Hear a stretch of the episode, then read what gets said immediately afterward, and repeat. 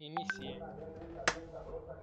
¿Qué tal amigos? Empezamos el podcast de esta semana. Vamos a platicar sobre los videojuegos de nuestra infancia. Esta semana nos acompaña Javito, presidente de Latin Championship. Hola, ¿qué tal? Buenas noches. Nos acompaña Caroto, caster, profesional de diversos videojuegos. Hola, ¿qué tal? Muchas, muchas gracias por habernos invitado. Rosewind, que no falla. No se No encuentra. anda, ¿eh? No se encuentra, no se encuentra. Ahorita llega. Set-Zero, parte del equipo de Game Over.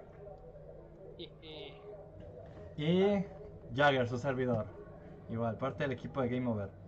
Este. Quería comenzar con. Que nos platicaran sobre cuál fue el juego. mm, Mejor, ¿cuál fue la consola, su primer consola?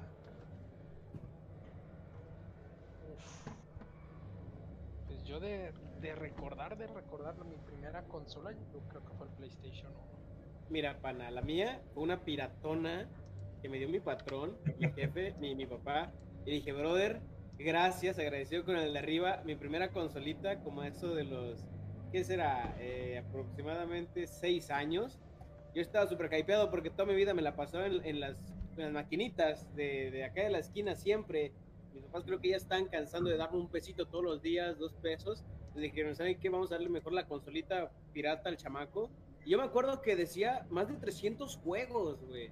Más de 300 juegos, pero esa cosa nada más le cargaban como tres y uno de ellos era el de Mario, Don Hunter y el de Solitario. Wow. Y el resto eran 298 repetidos. Ya llegó Rose. Les, les, preguntaba, ¿cuál fue tu primer consola, Rose? Platícanos. Es una historia graciosa porque fue un berrinche.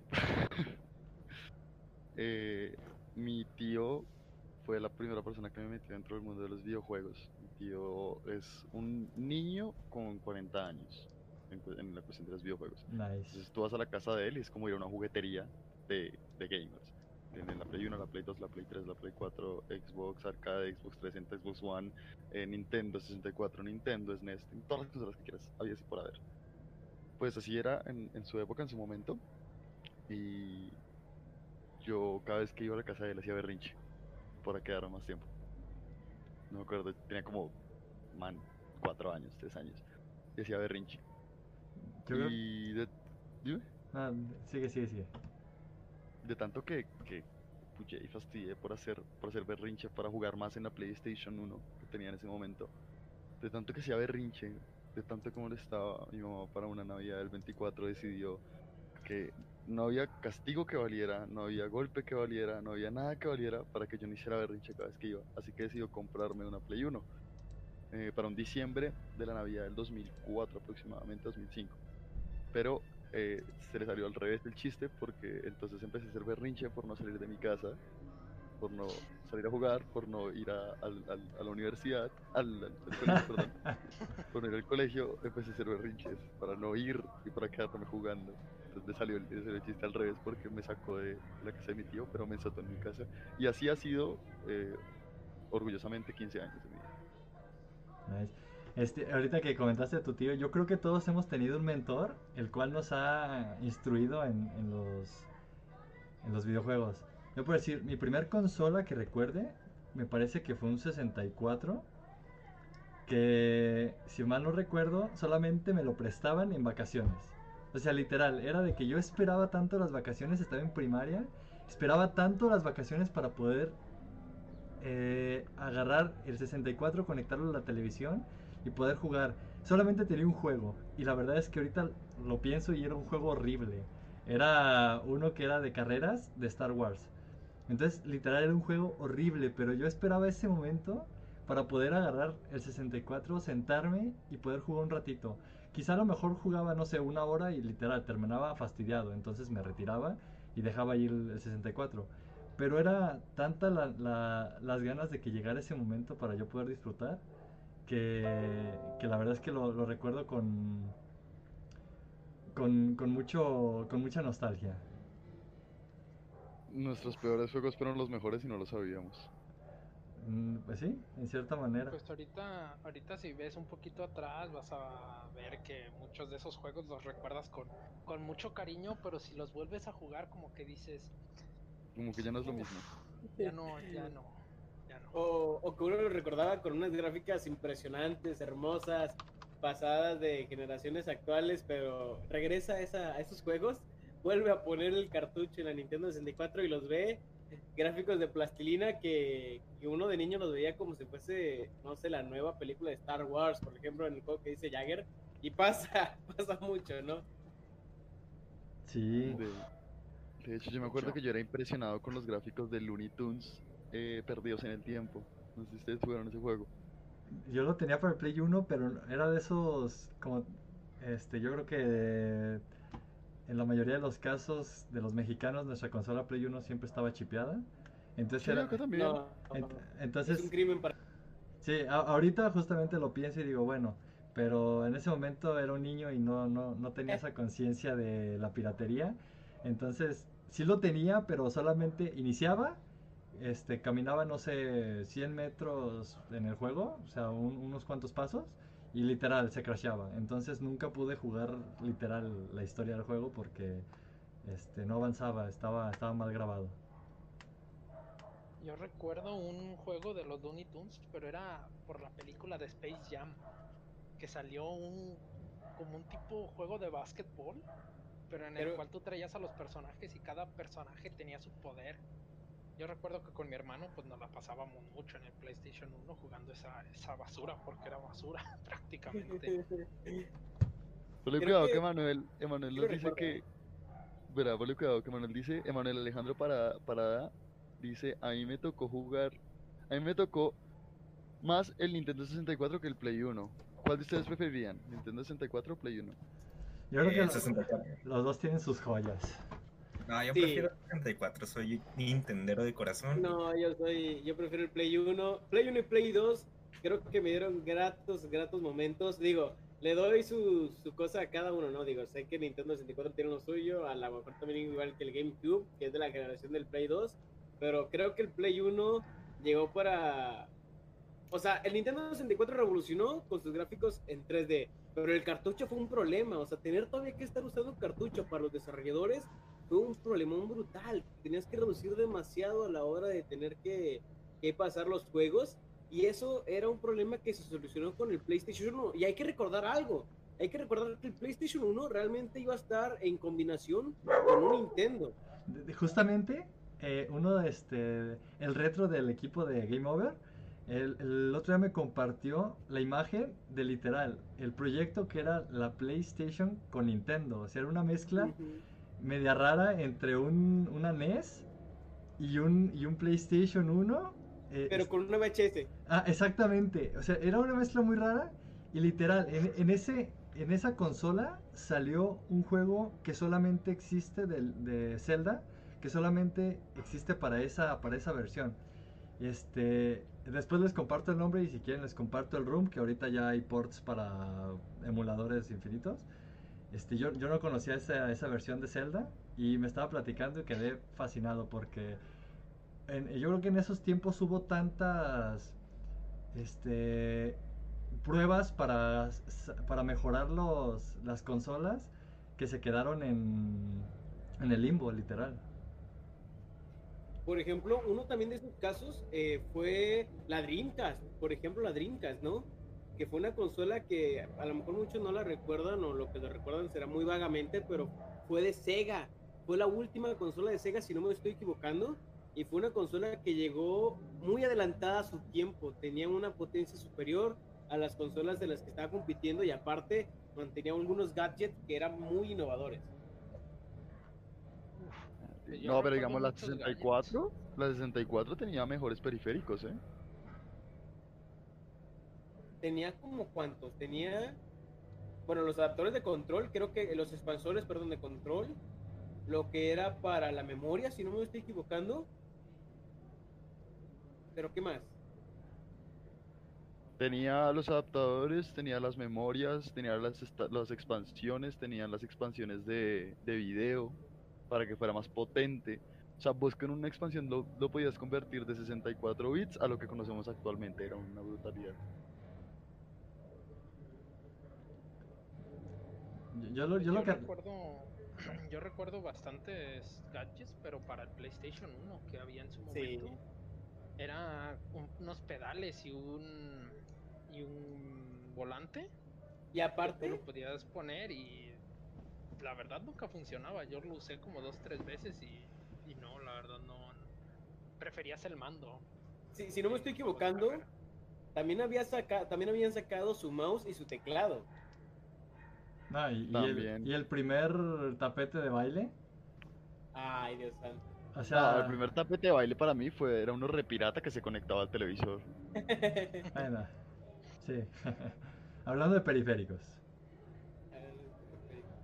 Son Sí. los periféricos más raros que, ustedes usaron.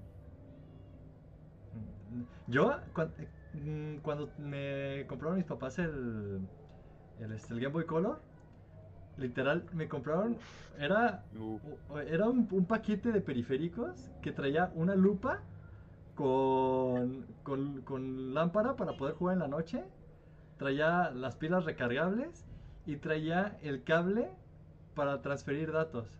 Entonces, literal, en, en mi colonia, cuando mis papás, después de estarles haciendo berrinche por mucho tiempo, que me compraron el 64 con el juego de Pokémon Red, no se me olvida. De hecho, por ahí tengo todavía mi, mi primer cartucho de Pokémon Red. Eh, mis, mis compañeros de la- o mis amigos de la colonia que tenían Pokémon también, todos iban a mi casa para que les pasara Pokémon. Porque todos querían la, la novedad de pasar Pokémon por medio de un cable. O sea, era algo que la verdad... eh, No, y la animación, o sea, la interfaz que tenía con el usuario cuando se pasaba al Pokémon, era genial. De, de hecho, yo cuando logré com- completar el Pokédex, fue como mi mayor logro de niño, me sentía literal Dios. Decía, es, es algo que pocos, pocos niños pueden tener y yo lo logré. O sea, completar la Pokédex, porque ya ves que había una versión red y la versión blue. Entonces, tenía un amigo que literal tenía la, la otra versión blue y nos compartíamos los Pokémon. Entonces, cuando la completamos, y de hecho hice, un, hice el, el truco para poder obtener a Mew, en el cual tienes que este, utilizar otro cartucho para reiniciar la partida y hacer un, un, un, este, un sistema de, de, este, de movimientos dentro del juego para que pudieras obtener a Mew. Porque literal no, no salía sin, si no hacías ese, ese movimiento es que hacía como que se bugueara el juego y pudieras obtenerlo. Pero eso ya era más como un Game Shark en su momento. Completar la Pokédex en Pokémon Esmeralda, que fue el primer Pokémon en el que yo completé la Pokédex en la Game Boy, en la Game Boy Advance, ha sido el mejor logro que he tenido. O sea, pero todos, incluyendo todos los Regis, incluyendo todos los legendarios, todos. Latias, Latios. No, para ese, para ese momento, para ese creo que no estaba Latias, o no me acuerdo. No, creo que no. Pero los jodidos de conseguir eran los, los Regis. Los Reyes. Porque los Regis tenían una serie de cosas que tú tenías que hacer dentro del juego. Como rompecabezas. Pero rompecabezas nivel Dios. O Sí. sea, en serio, que habían pictogramas escritos en la pared y tú tenías que descifrar esos pictogramas para obtener, digamos, a Registeel.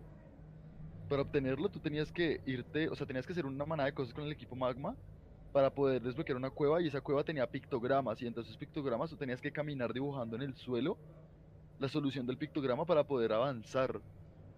Y Era horrible, era súper tedioso y en esa época no existía el internet que hoy existe. O sea, si yo hoy en día busco cómo desbloquear a Registeel, me va a salir. Sí, definitivo. Antes no. Y ahora ya no hay como ese emulador de grabar en el F1 y F2 y todos los Fs. Ya Ahora no. son emuladores aburridos, ya no. Sí, ahora es aburrido, ya no es como si tú te caías, tenías que hacer todo el rompecabezas desde el comienzo. Uf, era, era genial, era genial. Ese fue el primero que yo completé. Y me costó, y sin mentirte, me costó 5 años. Cinco Sacar. años de para sacar, para sacar toda la Pokédex. Porque es que en esa época ten en cuenta que era el voz a voz con los amigos. ¿no? O sea, no, no, no existía eh, el internet, entonces sacar a todos los Pokémon como los Regis se convirtió en algo como el cheating de encontrar a Lara Croft desnuda en la Play 1. Se volvió casi que un mito. Y en ese mito también se crearon muchas historias alternas de cómo se podía, entre comillas, conseguir. Entonces, que no, que tenías que hacer que Lara Croft se bañara para poderla ver, que tenías que hacer una serie de pasos recién enseñada la partida, que tenías que llegar a tal nivel y entrar por tal book. Fue algo muy crush.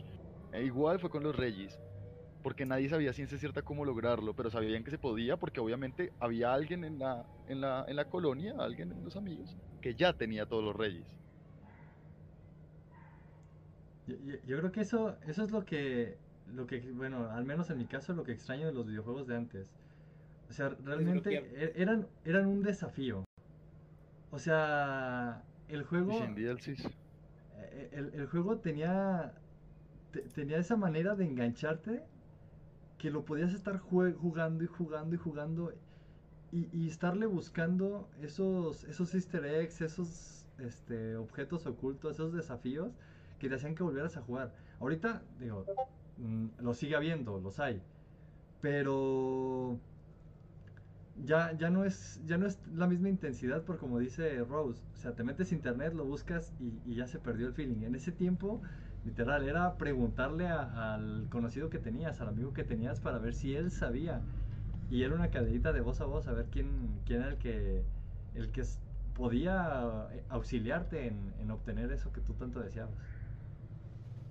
No, y, no solo eso, sino que era no, no solo una cadena, sino un teléfono roto perfecto. O sea, el, el, mito empezaba siendo una verdad, ¿no? Entonces, alguien le comentaba a su amigo qué hacer.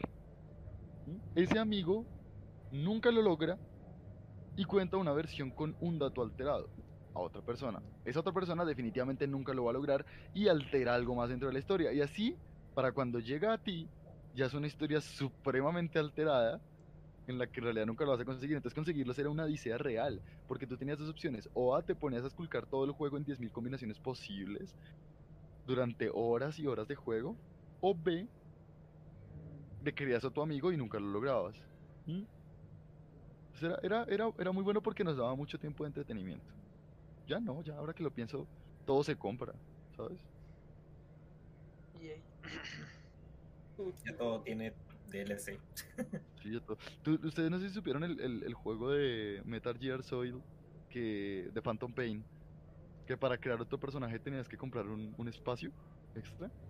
Sí. Al- Algo así son los juegos. Si vamos a pensar, hoy en día todo se consigue con dinero. Las, las compañías ya no les interesa, y esto puede ser una crítica directa a las compañías, pero yo soy muy políticamente incorrecto, así que pues lo siento por tu stream. pero las compañías ya no les importa la diversión o la experiencia que puedan tener los jugadores, sino les importa única y exclusivamente el dinero. Mm, ah, eh, bueno, las compañías, pero los desarrolladores como tal, la gente que está involucrada en el juego, uf, ahí sí, Ah. ahí sí difiero contigo. Obvio, no, yo hablo de los desarrolladores, porque digamos hay juegos muy más, bien, joyas. más bien de los publishers. Exactamente, los publishers. Sí, Porque, por digamos- ejemplo, digamos uno, ahí disculpa, Ross, eh, lo que vendría siendo CD Projekt Red. O sea, CD Projekt CD Projekt Red sabemos que actualmente es un publisher desarrollador respetado y afamado por dentro de toda la comunidad gamer porque sabemos que es más lo que acaban de aclarar hace poco, no simplemente Cyberpunk Cyberpunk 77 2077 no va a tener microtransacciones. Ningún otro, este, creo que el anterior juego de, de lo que vendría siendo CD Projekt Red eh, tenía expansiones de- que te dieran ese tipo de cosas como lo está haciendo a lo mejor eh, por parte de lo que fue Konami con la parte de, de Metal Gear, por ejemplo, que eran absurdas. O de igual forma como por ejemplo también podremos destacar Ubisoft, EA, compañías que actualmente están, digamos, muy, muy pendientes de esas microtransacciones. Y es que, y es que no solo es eso, porque digamos, las compañías, los publishers, las compañías grandes sí buscan eh, venderle al público, pero por otro lado las desarrolladoras indies, las que son eh, del, del clandestino, del, del desarrollador que está en su casa, quiere hacer videojuegos por amor al arte, no por el dinero que les puede llegar a obtener, son brutales. Ustedes se dan cuenta, hoy en día hay, muy, hay una- un gran catálogo de juegos muy buenos que, si te suena esto, el 90% son indies. Y no tienen que ser triple A's para hacer unos juegos brutales. Y te, con la- para la muestra, un botón muy grande. Eh, Undertale. Exactamente. No sé si ustedes lo jugaron, pero por ejemplo. por ejemplo, Pues Minecraft, Minecraft, Mm, Pues, es que lo, no, lo que no. estoy hablando ya es, es de contenido, lo que estoy hablando, no, yo, yo compré Minecraft.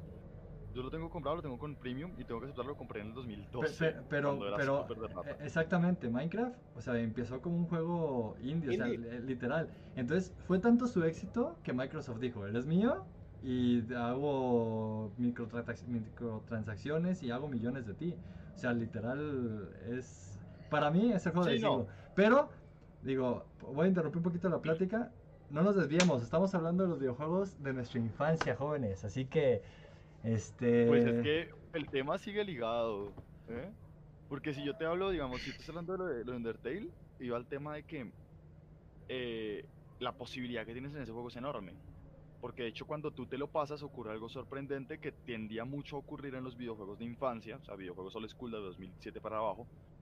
Y es que cuando tú llegas al final te enteras que todo lo que jugaste fue una fucking mentira y que en realidad todo lo hiciste mal. Y te dan ganas de rejugarlo. Y era algo que pasaba con muchos juegos en nuestra infancia. Tú llegabas al final y no era lo que esperabas y te sorprendes de cómo alguien fue capaz de jugar con tu mente de esa forma. Hecho. Era, eran buenas épocas. Este, pero igual platícame de cuál fue tu primer shooter. Digo, digo ahori- ahorita Creo que todos lo- estamos de acuerdo y es GoldenEye. para mí, de hecho, yo jugué antes que GoldenEye, jugué Medal of Honor. Joyita. Para- Yo acuerdo cuál jugué primero, si Medal of Honor o GoldenEye, pero uno de esos dos. Para mí Medal of Honor, literal, mi tío llegó como a los 22 años, 23 años a vivir a casa de, este, de mis papás, porque este, se vino de la ciudad donde vivían mis abuelitos a la ciudad donde vivía yo, por azares del destino. Y con él compró una Play 1. Entonces, literal, yo estaba tan traumado con querer jugar Metal, Medal of Honor que él se tenía que encerrar en el cuarto para poder jugar sin que yo le estuviera fregando de que préstame el control, tío, préstame el control, tío, préstame el control, tío, porque literal era tanta mi, af- mi- mis ganas de jugar Medal of Honor que llegaba un momento en el que él prefería encerrarse y, y yo todo triste iba chillando con mi mamá de que mamá quiero jugar y mi, mamá- mi madre era de que no, ese tipo de juegos no son clasificación para ti. O sea, mi mamá haciendo su, su papel de mamá, la entiendo ahorita totalmente, pero en ese momento era como que me, me. Sí, eh, me estaban privando de algo que yo deseaba, o sea, literal. Cuando, o sea, crecí y pude obtener mi PlayStation ya propia, lo primero que hice fue ir a comprar Medal of Honor porque era, era lo que yo quería jugar, era el juego de shooter que tanto deseaba tener en mis manos, que tanto deseaba pasar, a pesar de que era súper complicado porque todo estaba en inglés y los objetivos eran a veces tan tontos, pero no, no dejaba de ser ese, de tener ese feeling que, que me hacía querer seguir jugándolo. Es su punto fuerte también. Pero si, si nos queremos votar a algo fuerte y algo que muy seguramente tengan un, un concepto que los va a mandar de nuevo a su infancia, creo que me digan el juego de infancia el cual su banda sonora los marcó. O sea, que ustedes pueden estar, pueden tener 80 años, pueden vivir en China, pueden ya no hablar español porque se les olvidó, pero ustedes escuchan ese juego, escuchan el- el- la banda sonora del juego y los va a devolver a cuando tenían 5 años. Creo que la de Zelda. La de... Eh, eso iba a decir, el de la, eh, ya sería el Ocarina o Mayoras Más, que fueron para Nintendo 64, uno de esos dos me quedaría. Buena Sí, es que es que Zelda, Zelda tenía sus, sus ratitos de, de música así, la verdad muy te enrollaba mucho en el juego, o donde De hecho- que entrabas en la mazmorra y Como, como dato muy curioso, Zelda, el- el- la banda sonora de Zelda fue tan intuitiva y tan fuerte para el oído humano que existió un ciego, un hombre ciego, que fue ¿Qué le capaz pasó? de pasarse el juego solo escuchando la música. Eh, En los comentarios ponen que quién no jugó algún juego de Spider-Man o Batman. Yo recuerdo uno de Spider-Man para el Play 1 que era un tipo mundo abierto medio extraño. Sí, pero bueno, ¿eh? Sí, pero estaba Pero bastante buenardo. divertido. Sí, estaba muy muy bueno. yo recuerdo otro que era de Hulk. Que era de Hulk, donde sí era también un mundo abierto y tú medio podías destruir un poco el escenario. agarrar tanques y carros y te los ponías, creo que era para PlayStation 2. Creo que salió en Xbox clásico, ese también en el Xbox clásico, en el primer Xbox. La verdad es que sí estaba muy, muy bueno. O sea, tenía buenas físicas para su tiempo. Fue una porquería de juego, una porquería de juego básicamente, pero las físicas, las físicas que mantenía siendo Hulk, digo, uno como niño, tomabas a Hulk y destruías cualquier auto que te pasaba, no tenías la edad suficiente a lo mejor para jugar GTA, tus papás te lo prohibían, pero tenías esa pequeña reliquia, así como pasó como lo de los Simpsons Home and Run, era como algo, algo magnífico, ¿no? Era como un, un momento soñado, ser Hulk y destruir lo, lo que estuviera a tu paso. De hecho, Todavía si quieren, recuerdo ese de Homero, ese de si los quieren hablar de lo que decía este chico en los comentarios, hay un juego de Batman que se llama Batman and Robin de PlayStation 1, que fue sacado por aras del 97 más o menos, que también era un juegazo y de hecho, ahora que lo digo, eh, acabo de, de concordar con la pregunta que hice anteriormente y ese juego, o sea, la banda sonora de ese juego siempre ha sido mi favorita. Ponen en los comentarios también que, bueno, platicamos de, de Legend of Zelda, de Ocarina of the Time. Yo, si soy sincero, la verdad es que Legend of Zelda lo empecé a jugar ya cuando estaba más adulto porque, como les platicaba, la Nintendo 64 para mí era como solamente en vacaciones y como tenía tan pocos juegos, eh, no, no la pude disfrutar en, en todo su esplendor. Pero este, tuve varios juegos que son unas joyas, como por decir Turok, que para mí es como... De hecho, justamente lo acabo de comprar en Steam, y el, el 2, y queriendo no es divertido, o sea, tiene buenas mecánicas, no, no dejan de ser juegos divertidos. ¿No era como el Doom, el Turok? Pero con dinosaurios y eras un indio apache que mataba a esos dinosaurios, ¿sabes? Era como eh, tener, terminar drogado y entrar No. rápidamente a Y, y que, y que- y que hablas con una tipa que viene del espacio. Sí, aparte, aparte. sea, El juego, el juego era una paja mental completa. Sí. básicamente, básicamente. Y fíjense, a mí me van a tener que perdonar, a mí, incluso aquí los que están ahorita en el chat, a mí me van a tener que perdonar, pero yo no soy un fan de Zelda. ¿no? Es más, bueno, de, de la saga en sí, ¿verdad? Eh, jugué, si acaso, los juegos del Game Boy, de The Legend of Zelda y del Nintendo 3DS, pero realmente no jugué, por ejemplo, los tan afamados eh, Mayora, Mayora, el Ocarina. Entonces, El Minish, Minish a- aún me siento muy, muy dolido en mi alma por dentro porque digo, ¿cómo puedo ser tan aficionado a los videojuegos y no haber jugado esas reliquias en su tiempo? Porque es muy diferente, y estoy seguro que no van a dejar mentir, es muy diferente recordar esos viejos tiempos de, ay, qué juegazo aquel que nunca jugué y siempre qui- qui- qui- quise, tuve, gas- tuve ganas de jugarlo. Y vas, descargas el emulador porque eres pobre y no alcanzas para comprarte la consola ahorita que encuentras en la pulga. Y al momento de descargarlo, ves los gráficos y dices, chale, o sea, es que ya no es lo mismo, ¿sabes? Ya no sientes esa- ese momento de tensión de cuando comprabas un juego cuando eras niño nuevo, a ahorita volver a vivirlo, ese juego de, de antaño. Comentaban también otro en el chat, el de Conker. Uf, Uf, Eh, el remaster no. No, no, Conker sacó, Con- Conker sacó mi, Conker sacó mi asesino salvaje. O sea.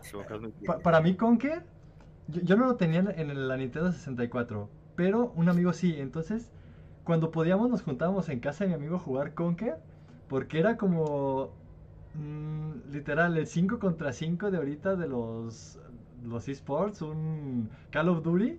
Pero de ardillas contra osos, bastante sangriento que estaba. O sea, literal, le explotaba la cabeza cuando jugabas eso. Estaba súper chido. O sea, no. No encuentro. Espera, pa- pero estamos, seguimos hablando de Bad Fur Day, ¿verdad? Sí, sí, sí, claro. Listo. Hay un dato muy curioso. ah, Yo, soy, yo voy a ser en este podcast el chico de los datos curiosos. Y es que a la personaje, a la novia de, de Conker, la mataron exclusivamente porque estaba muy sexualizada para los niños de esa época. Porque a pesar de todo lo que tenía el juego, seguía siendo clasificación, creo que más 15. Mm, según yo, era Teen. para mayores. Era Ya, para ya mayores, lo ¿verdad? busco. El hecho fue que eh, eh, Rayware quiso sacar un juego que fuera eh, con una estética animada, tipo caricatura, pero que tuviera su lado fuerte de por medio. Cuando sacaron a la novia, que no me acuerdo cómo, cómo era el nombre, tuvieron que sacarla del juego porque no era apta para el público al que estaba destinado y tuvieron que matarla y de ahí para adelante no salió más en entregas porque en ese mismo en ese mismo em, en esa misma entrega ella muere y muere para siempre y ahí es lo que le da el pie a la entrada de, de la de la escena digámoslo en la que Conker sale como como en la naranja mecánica sentado Sí, en la sí. silla mirando con rabia tomando leche Sí, de hecho. eso es lo que le dio la entrada a esa característica escena Ese me gusta el juego porque tiene muchas referencias a muchas películas, así como Sí. Matrix, eh, Alien contra Depredador, según yo, algo así. Eh, no sé, ahí tiene muchas referencias a, por ejemplo, Terminator también. De hecho es bastante bueno. Y luego llega una entrega que son mejor, que es la de Xbox. La de Xbox Arcade, no sé si ustedes Sí, se sí, sí. acuerdan. Sí, es, es, es muy buena. Eh, Life and Reloaded, creo. Eh, y hablando ahorita que mencionaste el Xbox, en los comentarios nos preguntan que qué opinamos sobre Halo. Uf, Uf, oro. yo me compré la Oro Xbox hasta el tercero. 360 solo por, por ese juego. O sea, No, mentira, fue oro en todas las entregas. para mí existe como un, vacío de cuando salió, eh, obtuve la Play 1, luego ya no, ya no pude tener la Play 2. Entonces, este, duré muchos años con el, con el PlayStation 1. Muchos, muchos años. Llegaba a casa de mis amigos, jugaba PlayStation 2 o jugaba Xbox. Entonces recuerdo que cuando salíamos de clases de la secundaria, íbamos a, a casa de un amigo que tenía este Halo. Conectamos las dos televisiones, la de la sala, bueno, sacaba la, la de él de su cuarto, conectamos las dos de la sala en dos Xbox y, ponía- y nos poníamos a Uf, jugar ocho 8, 8, ajá, 8. Ocho. No, Qué era... joyita. O sea, no, el, el mejor multiplayer este, que había jugado en mi vida. O sea, era una experiencia que literal revolucionó la era de los videojuegos. De hecho, de hecho sí, el primer Halo, Halo, el primer Halo que salió fue un boom. Vino a mejorar todo, no solamente dentro de los juegos, sino incluso hasta la mejora en los juegos de shooters, en el multijugador enfocándose bastante y, o sea, ¿qué, qué momentos aquellos del 2005 cuando ibas a tu videoconsola favorita de allá de la esquina o que te juntabas con tus compas y hacías eso mismo, los ocho controles, ocho jugadores simultáneamente en un mismo lugar, en un mismo espacio-tiempo conviviendo, mientras le gritabas al otro, güey, qué mentira, eso no me dio.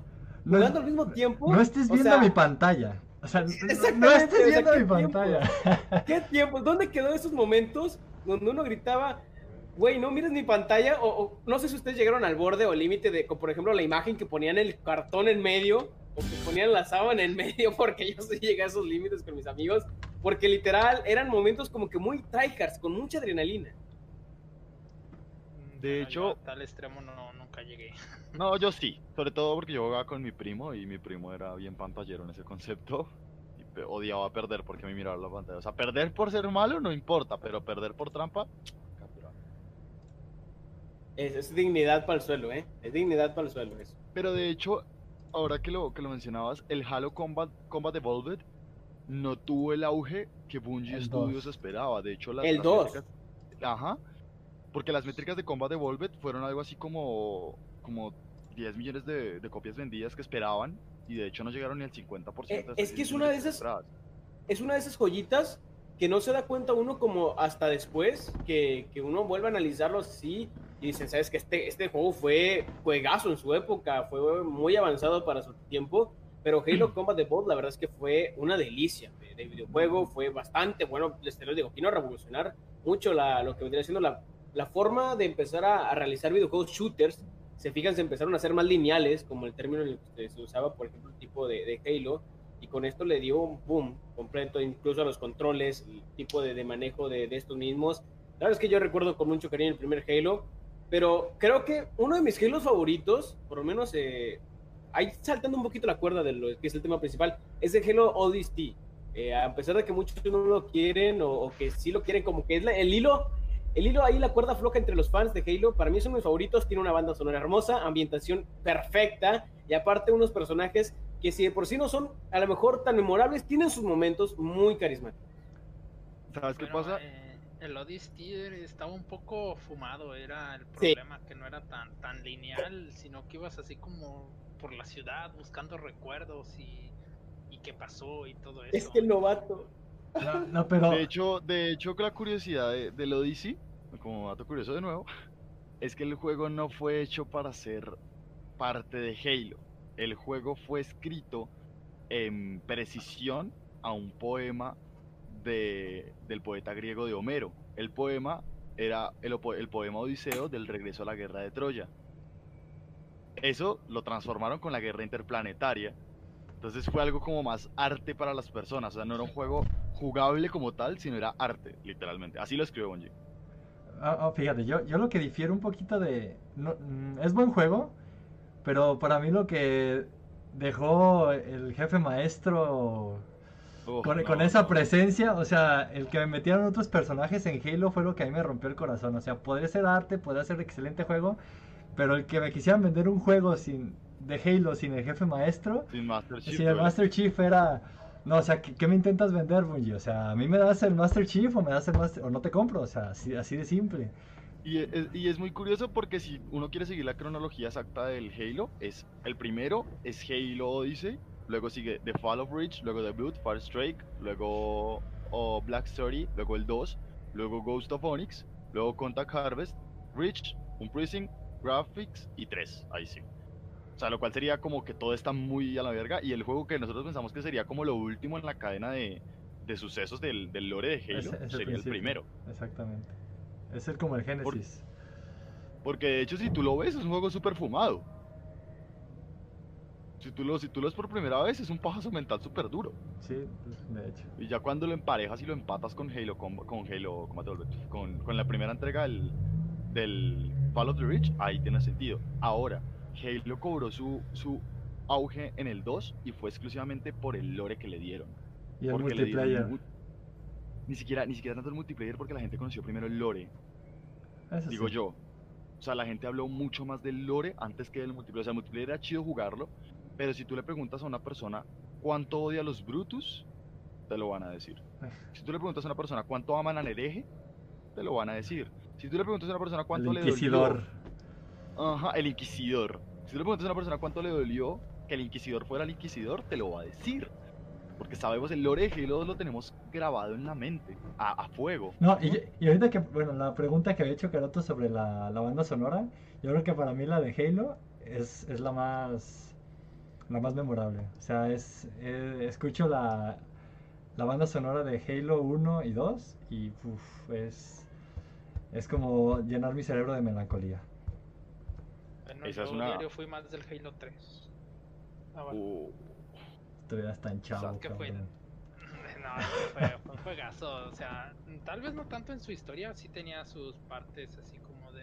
eh, Pero más que nada por el multijugador. El multijugador fue era mucho mejor en el 3. Y de hecho en sagas posteriores no, no pudieron competir con el multijugador que, que tiene el Ah, 3. pues, obvio, para mejorías estaba el Halo, el Halo 3, pero para revolución estaba el Halo 2. Ahora, como dato curioso, el theme song completo de Halo 2 se demoraron tres días en sacarlo. Y- Tres días. Y tiene, tiene una, una explicación bastante chida. Digo, no sé si ubiquen a Jaime Altozano. Es un youtuber que explica literal la música, el, el porqué, los acordes, este, todo, literal, te explica la música. Y tiene una, una explicación bastante genial. Ahorita les voy a compartir el link en el, en el chat para que la, si tienen una oportunidad la vean. Y literal es, es una obra de arte el, el- el soundtrack de, de, las, de los juegos de Halo. Esto tiene, una, tiene una historia, el soundtrack de los... De hecho, es que Halo en sí es una historia muy fuerte detrás de la creación, ¿sabes? Universo. Es un universo. Pero no, o sea, la historia de cómo fue creado es, yo creería que incluso más larga y retorcida. Retorcida en el contexto de la palabra, o sea, como una espiral de, de cosas, de sucesos. Más grande que el mismo concepto de Halo en sí. Es, de hecho, creo que tendríamos todo, todo un podcast para platicar sobre Halo. Y, y Sobre, uf, eso sí. en, en el chat preguntan sobre Castlevania Symphony of the Night. Oro. De ya, oro. Yo jugué un Castlevania, pero no. No, ese, no era ese, era de 64, pero no recuerdo su nombre. El primero, ¿no? También era muy bueno. El de 64. Yo- Lo tengo en la cabeza, pero no. El primero, o sea, yo jugué el primero y a partir de ahí creo que no volví a tocar un Castlevania. Eh, Castlevania Symphony of the Night, si pueden jugarlo actualmente, creo que ningún plataformero hecho ahorita, ningún Metroidvania, este, tiene, o sea, este juego tiene lo que todos los Metroidvania pueden tener, o sea, literal, era, era la revolución de, las, de los juegos de plataforma, de los Metroidvania. O sea, su- sus mecánicas, su soundtrack, sus voces, sus personajes, literal es, es una obra de arte este juego. O sea, el- si tienen oportunidad de jugarlo, créanme que mm, actualmente en el 2020 que estamos, es un, un juego que no les va a aburrir para nada, no se les va a hacer este difícil de jugar. O sea, tiene Symphony of the Night es digo, la, la peculiaridad más grande que tiene es el hecho de que cuando terminas el castillo por completo, entras a una habitación donde literal el castillo se voltea. Entonces tienes que pasarlo al revés. Al revés. Entonces es, es literal es una joya. O sea, Castlevania Symphony of the Night es una joya. Aunque para Pero- mí el mejor Castlevania es uno que estaba para Xbox que se llama Curse of Darkness. Porque ese tenía lo que ahora le llamamos a los, en los juegos de RPG de farmeo. Tenías que farmear tanto para poder obtener todos los logros del juego que lo volvía en cierta manera divertido. O sea, era como un juego que tiene una rejugabilidad. En lo, literal, terminabas al final del juego, ganabas a la muerte. Bueno, le ganabas a Drácula, le ganabas a la muerte. Y el juego volvió a reiniciar. O sea, te volvías a aparecer. ¿Y ahora qué hago? Entonces aparecían bosses que no estaban. Aparecían personajes que no estaban. O sea, era. Tenía una reju- rejugabilidad exquisita. Además de que su diseño era 3D. La historia a lo mejor no está tan empatada con el lore de Castlevania. Sí pertenece, pero no es como una historia principal, es una historia secundaria. Pero para mí, por su jugabilidad, su gameplay, es el, es el mejor Castlevania que he jugado. Se llama Curse of Darkness. Aunque de hecho, si nos vamos por el lado de los Castlevanias, hay dos, así como lo decía mi compañero Carota hace un momento. Y es Legacy of Darkness, que la verdad también fue una joya para Nintendo 64, fue Totalmente revolucionario. Muy revolucionario. Sí, es que lo, había recordado, pero no quería interrumpir a Jagger. Eh, ese y el Order, Order of Shadows. Pero el Order of Shadows fue sacado en el 2007, entonces no sé qué tanto alcance entrar en esta política de videojuegos retro. Pero también, en su momento, fue una joya. ¿eh? Porque fue, o sea, fue plataformero tipo Mega Man con la historia de Castlevania. Nice. Preguntan también en el chat sobre House of the Dead. Pésimo, pero el 3 mm, me sorprende. Joyita, joyita de maquinitas, ¿no? Por lo menos acá en México creo que fue una joyita de maquinitas, eh, que fue donde yo lo jugaba. Eh, creo que nunca fue mucho de mi gusto los tipos de juegos, eh, podríamos decirle click and point, o, bueno, tenía sus eh, de, de tren, ¿no? De, de riel, creo que se les llama, este tipo de videojuegos. En Así. donde tú no te mueves, simplemente estás eh, cliqueando los botones a donde te marque el lugar o donde hay un enemigo. Nunca me ha gustado mucho, ¿sabes? Nunca he sentido como que la tensión o la acción en ese tipo de videojuegos. No lo sé. Yo, lo re- yo recuerdo juegos similares, pero cuando iba al cine había unas Ah, claro. máquinas de algo así que traía. Que pues ya ves que en, eh, en algunos cines hay como una sala exclusiva de, de maquinitas y era donde lo, los veías. Que tenía su pistolita y la tenías que bajar y ta, ta, y recargabas y, y algo De ese mismo- Pero pues Aun- realmente no. Aunque yo sí tuve una muy mala experiencia con estas mismas máquinas. Eh, lo decías, Cero, porque yo sí jugué en arcade. O sea, yo sí era de los que no, no, no almorzaba en el colegio. Como dirían en México, le quitaba las vueltas de las tortillas a mi mamá. Para perderme durante dos o tres, cuatro o toda la tarde horas en las maquinitas. Y había una máquina donde yo iba a jugar, que era la que quedaba cerca a mi casa que tenía el House of the Dead. A ver qué pasaba. El House of the Dead para esa época para mí era muy complicado. Primero. Segundo, era un puto robo. Y mira, si el, señor Don Lucho, que me está escuchando o está escuchando este podcast dueño de las maquinitas del 2007 ubicada en el barrio Uchica Sur de Bogotá, eres un hijo de puta muy ratero. Porque jugar en esa máquina me costaba cuatro fichas y cada ficha costaba 25 centavos de dólar. ¿Mm? O sea, dos dólares costaba jugar en esa máquina. Uf. Digo, un dólar completo, perdón. Costaba jugar en esa máquina. ¿ah? Y en esa máquina yo perdía casi que al instante. Y de hecho muchos perdían casi que al instante. De hecho había un chico que siempre jugaba en esa máquina y perdía todo su dinero ahí y se tiraba horas perdiendo. Pero perdiendo literalmente. Yo creo que O sea- lo, lo que pasó con House of Dead es que era una, una mecánica de juego bastante diferente porque literal, o sea, agarrabas una, una pistola y tú eras el que estabas disparando, no tenías un control. Entonces yo creo que eso era lo que más, lo que más este impacto tenía. Yo pues decir, yo, yo en lo personal eh, llegaba donde estaban las maquinitas y estaba la típica maquinita de House of Dead, pero yo prefería mejor jugar eh, Snow Bros que para mí era bastante divertido estar con el monito aventándole nieve encima a los otros y estar este pasando stage por stage.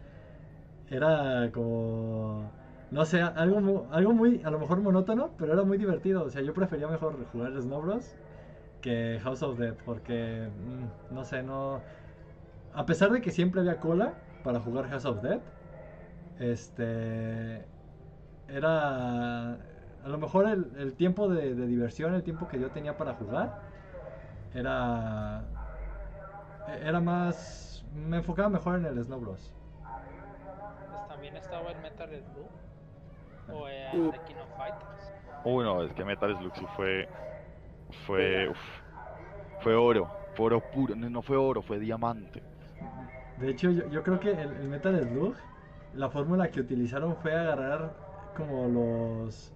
No es igual, pero se me hace como que agarraron la fórmula de- del Contra para ¿Y hacer... la mejoraron? Ah, exactamente. Menos difícil. Exactamente, para hacer un juego más, más fácil Frenético. y, y más entretenido. Exactamente, era como muy frenético, era una lluvia de balas por todos lados. O sea, era eso es lo que lo que hacía muy Y- muy chido. Y aparte, a la variedad. La variedad que mantenía, digo, un momento estabas en una guerra y al otro momento estabas en un apocalipsis zombie con gordos que te intentaban matar. Un momento estabas en una, en una tumba de un faraón, en otro momento estabas en una jungla. Creo que esa variedad que mantuvo siempre la, la vaya, La ficción. el, el juego sí, el juego de, de Metal Slug creo que lo hizo muy, muy propio de ello. O por ejemplo, los aliens, cuando empiezan a llegar los aliens, aparte, y creo que siempre jugarlo en cooperativo lo hacía mucho mejor, nunca faltaba el, el güey, dispárale tú más rápido, güey. Déjame Güey, esa no, pistola, déjame esa el pistola. arma, déjame esa arma, güey. Yo sí la voy a saber aprovechar. Y luego eran momentos como que muy frenéticos, de mucha tensión que te marcaba el juego de Metal Slug. Y a veces, por ejemplo, una cosa era estarlo jugando en tu casa, ¿no? Si tú tenías tu consola, pues bien, tiempo limitado. Pero otra cosa era si estabas en las máquinas, si estabas en, el arcade con tu compadre. Hermano, solo tenemos un peso para poder terminarlo. por favor, no te mueras. Uy, esa parte que tú dijiste al final creo que nos marcó a todos. Solo tenemos un peso para poder terminarlo. Cuenta la leyenda que el vato que terminó el Metal Slug con un peso, hoy en día es famoso, tiene ya, tiene, tiene barco, yate, hoteles, mujerzuelas y juegos de azar. Pero porque no se gastaba el dinero en, en más vidas. Solo, solo se gastaba un peso el güey, solo se Pon- gastaba un peso. sí, es que ponlo en esta analogía, si vos eres capaz de pasarte Metal Slug con una moneda, dime qué tan ca- qué tacaño y qué hombre tan ahorrador debe ser. O sea, en contexto de pesos mexicanos sobre dólar y, y, y, y pesos colombianos, yo me llegué a gastar aproximadamente 100 pesos mexicanos en ese juego tratándomelo de pasar.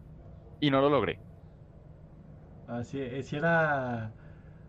Yo creo que yo jamás lo terminé en, la- en el arcade. Lo logré terminar hasta que lo tuve en un emulador en, en la computadora o en el PlayStation. Porque si era. Si era gastarse ahí el, el dinero de las tortillas literal y ni siquiera poder terminarlo. Yo para- para- Yo recuerdo que, que salió para el Nintendo DS. Como que recuerdo haberlo jugado ahí. Y habérmelo terminado el 1, el 2, el 3. Pero es que grabando, si tú guardas partida no vale. Metal No, Slug no, se no, tiene no, que no. pasar de un golpe. Y con un De un, peso. de un- y con un, sí, o sea, digo que algún día deberíamos hacernos ese reto, ¿sabes? En stream, en los podcasts. Poner las, las cinco pantallas que tenemos, porque somos cinco personas el día de hoy, y que cada persona esté jugando Metal Slug. Jalo, jalo. Hay que, hay que Pero solo tiene una oportunidad. O sea, solo tiene las tres vidas que le regala la moneda. Yo jalo, a ver hasta, El que- dónde, a, a ver hasta dónde llegamos. Ajá. jugar, ¿Cuál jugar los todos? multijugadores. Los multijugadores de aquellos juegos de antaño tan tan buenos que, que antes había, ¿no? De hecho, Metal Slug se, podría, se podía jugar con cuatro jugadores en, las, en ciertas maquinitas. No, sí, de hecho sí, porque había cuatro personajes. No, según yo es de dos, ¿no? Había, o no sé si ustedes tuvieron el, el mismo, o si ustedes vieron lo mismo que yo, pero había una maquinita que era especial para, para los juegos en multijugador en cuatro, que tú podías jugar cuatro jugadores y en eso estaba Metal Slug. De hecho, por eso cuando tú metías la moneda, había cuatro personajes jugables. Órale, órale. Sí, porque sí. yo recuerdo de dos, pero no, nunca me tocó jugarlo de Sí, a mí cuatro. también me tocó de cuatro. Yo, yo por decir, en las maquinitas, cambiando un poquito de juego, cuando me vicié durísimo en las maquinitas, literal, todos los días era salir con mis cuates y nos íbamos a jugar Tequino Fighters.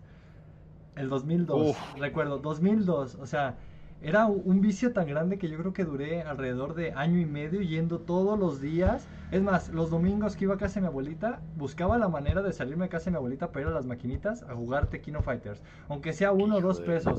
Porque literal, o sea, era un vicio tan grande que tenía de estar jugando que llegó un momento en el que en la, en la, en la maquinita, en el arcade de la colonia, solamente este, estábamos la bolita de, de cuates que nos juntábamos siempre y estábamos jugando Tequino Fighters. No sé, a lo mejor todo, yo traía dos pesos, otro traía tres, entonces era uno tras otro, eran puras retas. O sea, la, la verdad es que ya no, ya no nos interesaba matar a Rugal. O sea, ya nada más era retarnos entre nosotros. Llegó al punto en el que todos teníamos que jugar con ruleta. O sea, no podíamos escoger personajes. El que escogía personaje no lo bajábamos de carrilla de que era puto. O sea, li- El literal. que escogía Rugal, puto. No, el que escogía Rugal apagábamos la maquinita. O sea, Sí, literal. no, en cuanto a patadas. en cuanto escogían a Rugal, apaga- apagábamos la, maquinita fuera quien fuera. Es más, llegaban niños. Yo, la- Cabrón, yo, yo estoy, yo, estoy yo estoy hablando ya de, de, no sé, último grado de secundaria, primero de prepa, en el cual a veces llegaban los niños de primaria a querer jugar Tequino Fighter contra nosotros y escogían a Rugal, le apagábamos la maquinita. O sea, éramos tan crueles, tan gachos, pero era más tanto nuestro vicio que era como de que no, niño, aquí vas a llegar y te vas a forjar como hombre. Tienes que jugar con ruleta. Es más, te dejamos que escojas un personaje, pero tienes que Y jugar con, con ruleta. tienes que jugar dos con ruleta porque tienes que aprender a, a jugar con todos los personajes y no este no eres digno de estar aquí. O sea, era tal el grado que nos tomamos en serio aprender a jugar Tequino Fighters que eh, sabíamos usar a todos los personajes. Obviamente, cada, que, cada uno de nosotros sabía utilizar un, un personaje mejor que otro. Pero eh, eh, sabíamos usar a todos. O sea, no había personaje que dijeras, ay, es que no sé cómo, cómo hacer un combo.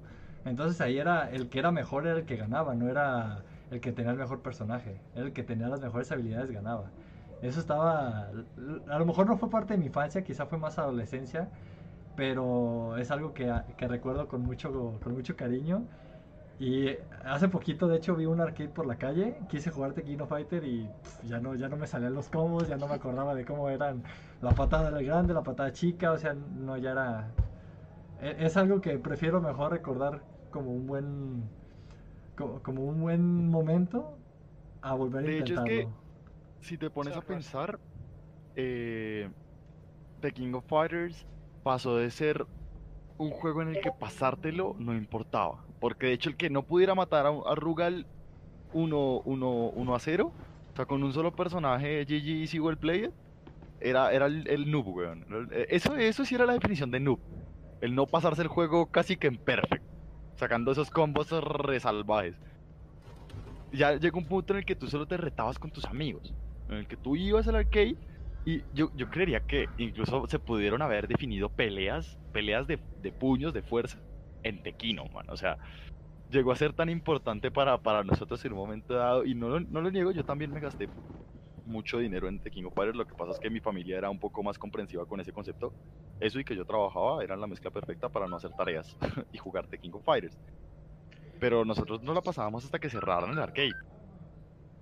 A mí me pasaba algo muy, muy raro porque yo sí llegué a jugar mucho de King Fighters, pero a, a mi jefe no, no, le, no le agradaba y llegó a ir a sacarme de, de la de ahí del pues de la lugar donde estaban las maquinitas.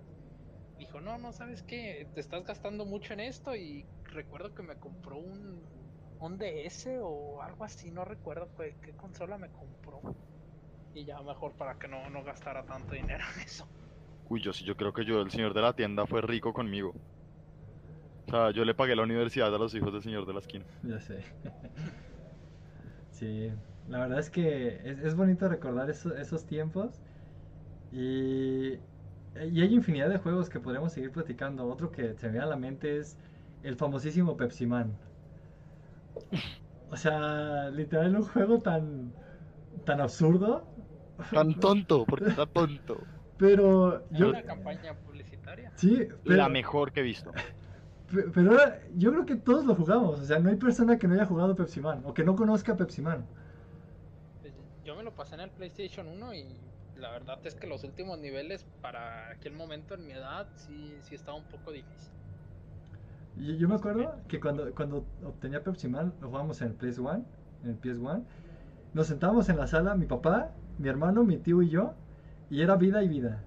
Perdía, era pasar el control, perdía, pasar el control. O sea, era tan entretenido estar jugando eso, que era como demostrar quién era el... El, el, El de los mejores reflejos. Exactamente, quién era el mejor jugando Pepsi Man. Entonces era una, una joya. De hecho, esa estrategia publicitaria de Pepsi Man fue tan buena que hubo gente. O sea, pongamos un ejemplo, no, no sé los datos exactos en este momento, pero digamos que Coca-Cola vendía 20 millones de unidades al mes. ¿m? Fue tan fuerte ese impacto publicitario que Coca-Cola llegó a vender un millón de Coca-Colas al mes, por decir algo así. O sea, un cambio muy abrupto en sus ventas. Tanto que Pepsi, para hacer competencia leal, tuvo que salir a disculparse. Porque hubo, hay una escena en la que un camión rojo persigue a Pepsi Man. De hecho eran camiones rojos los que se ponían a media calle y tú tenías que pasar por debajo. Siempre, o eran gente. Después, después los cambiaron y ya eran grises o algo así. Les tocó cambiarlos. Ajá. les tocó- porque ya eh, Coca-Cola dijo que estaba haciendo una competencia desleal. Y les tocó cambiarlos. Y ellos también por ser buena gente, porque eso nunca fue desleal. Pero siempre, o, o los atravesados, los peatones atravesados con los que te chocabas eran rojos y estaban entregando Coca-Colas, pero no eran Coca-Colas. de- del nivel casi del último en el que estás, no sé si tenía algo que ver con, No, de hecho sale... con la marca roja. Sí, exactamente, sale una lata siguiéndolo. Creo que ese es el, ese es el, el último, el, el boss final. O sea, sale una lata roja siguiendo a, a Pepsi Man. Que obviamente era Coca-Cola, solo que nunca pusieron los logos. O sea, fue una publicidad tan bien hecha que le tiraron mierda a la competencia y promocionaron Coca-Cola todo en un golpe, en un juego viral que todos recuerdan. Yo, yo creo que deberían de darle un Nobel al cabrón que se le ocurrió hacer eso. O sea, es que, es que es marketing en su viva esencia, ¿sabes, güey? O sea, el güey llegó, fue con los gerentes de, de- de publicidad por parte de, de Pepsi y le dijo, güey, ¿sabes qué?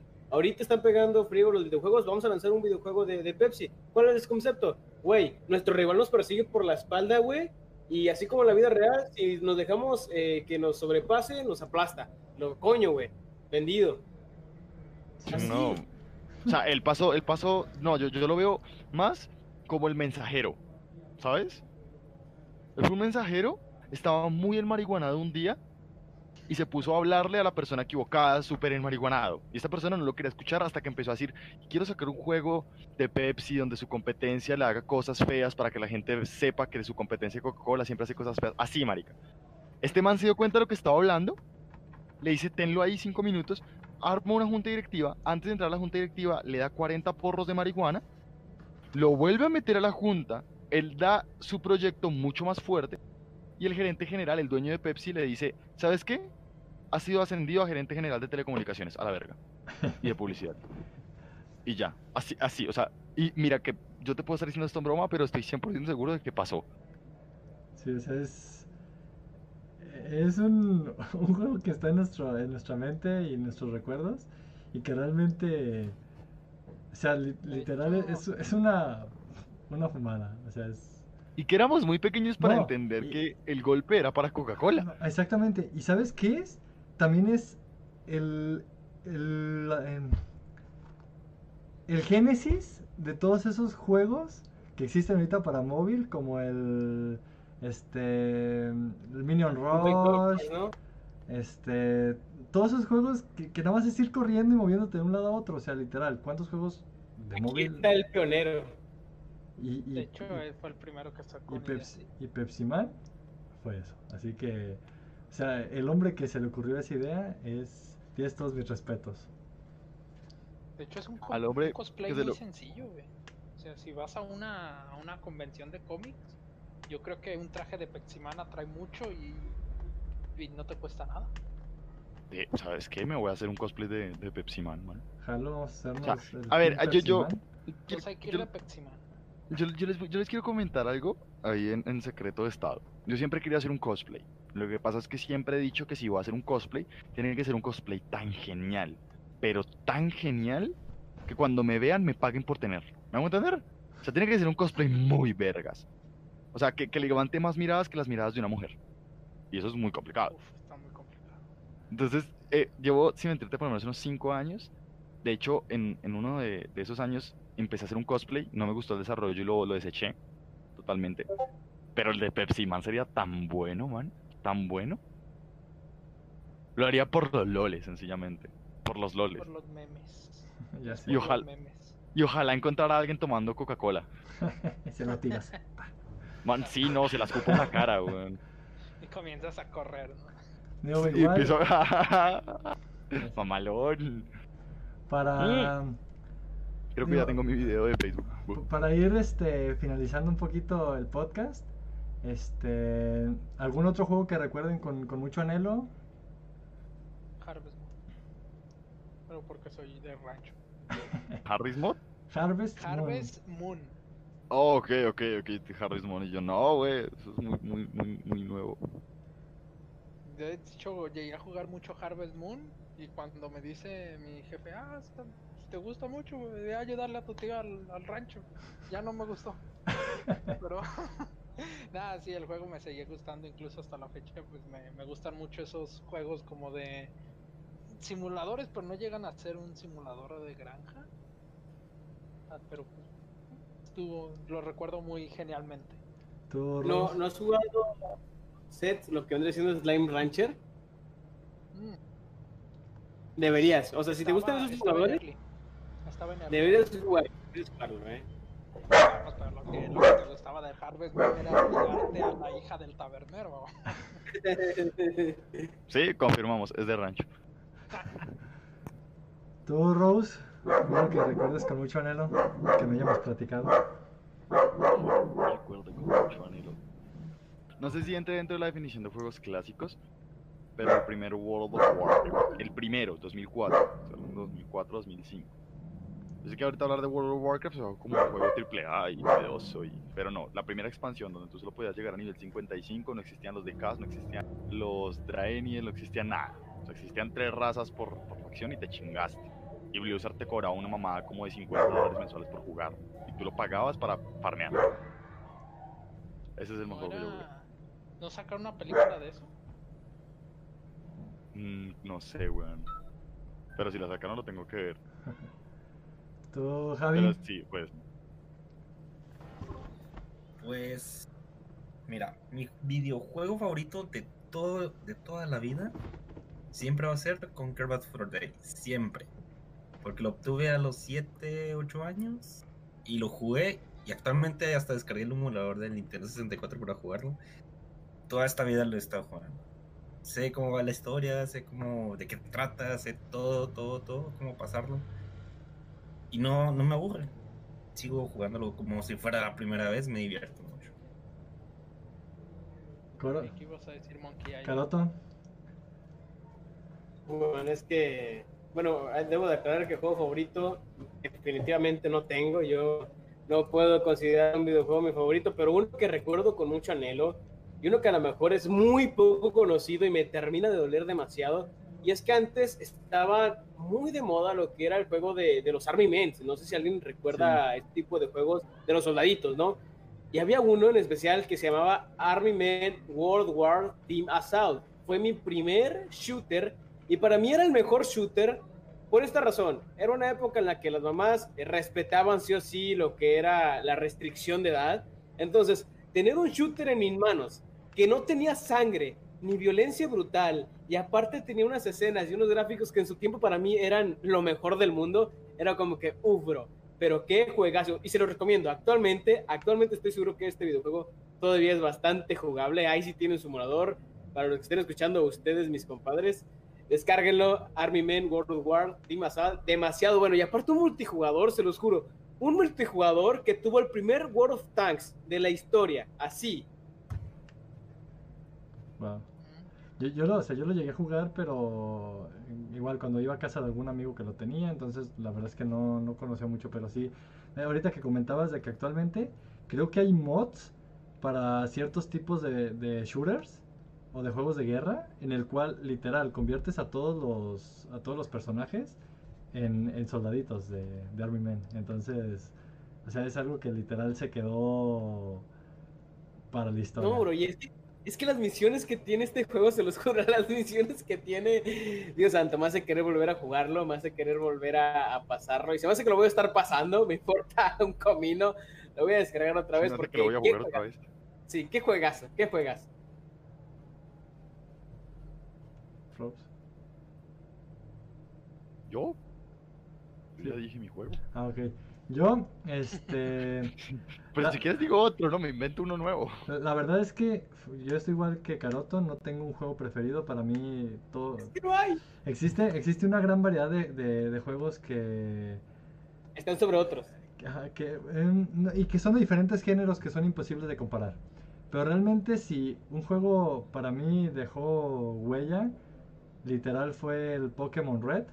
O sea, ya les, les platicaba al comienzo del podcast que para mí fue una experiencia que fue como un logro super genial en mi vida. Actualmente aún este, tengo, conservo mi primer copia de Pokémon Red en el cartucho de Game Boy Color. O sea, literal, es mi joya más preciada.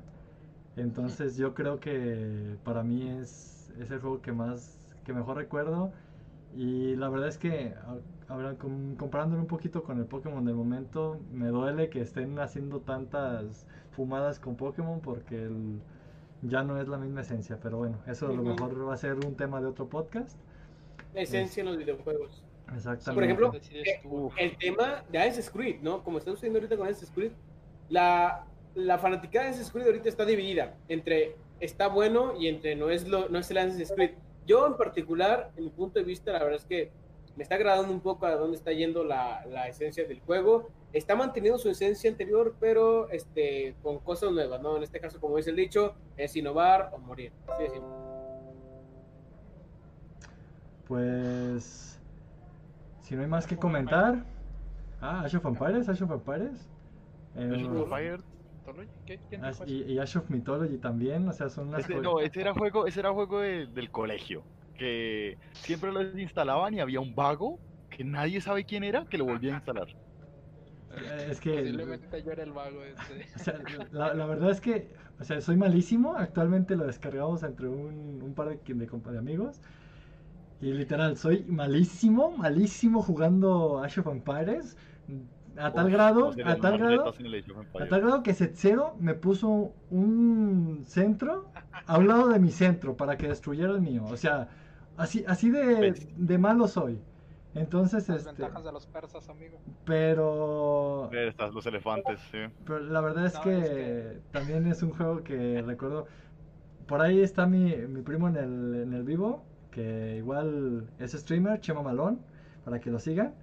Él Chema e- Malón. e- era o es buenísimo en esos juegos. Yo recuerdo que cuando iba a su casa, el cabrón hacía unas partidas en las cuales reventaba la máquina en modo difícil. O sea, era o es buenísimo. Entonces, este... reventar a la máquina en móviles. ¿A- a- Bueno. ¿Algún otro comentario? Digo, porque ya nos estamos Antes- pasando la hora y...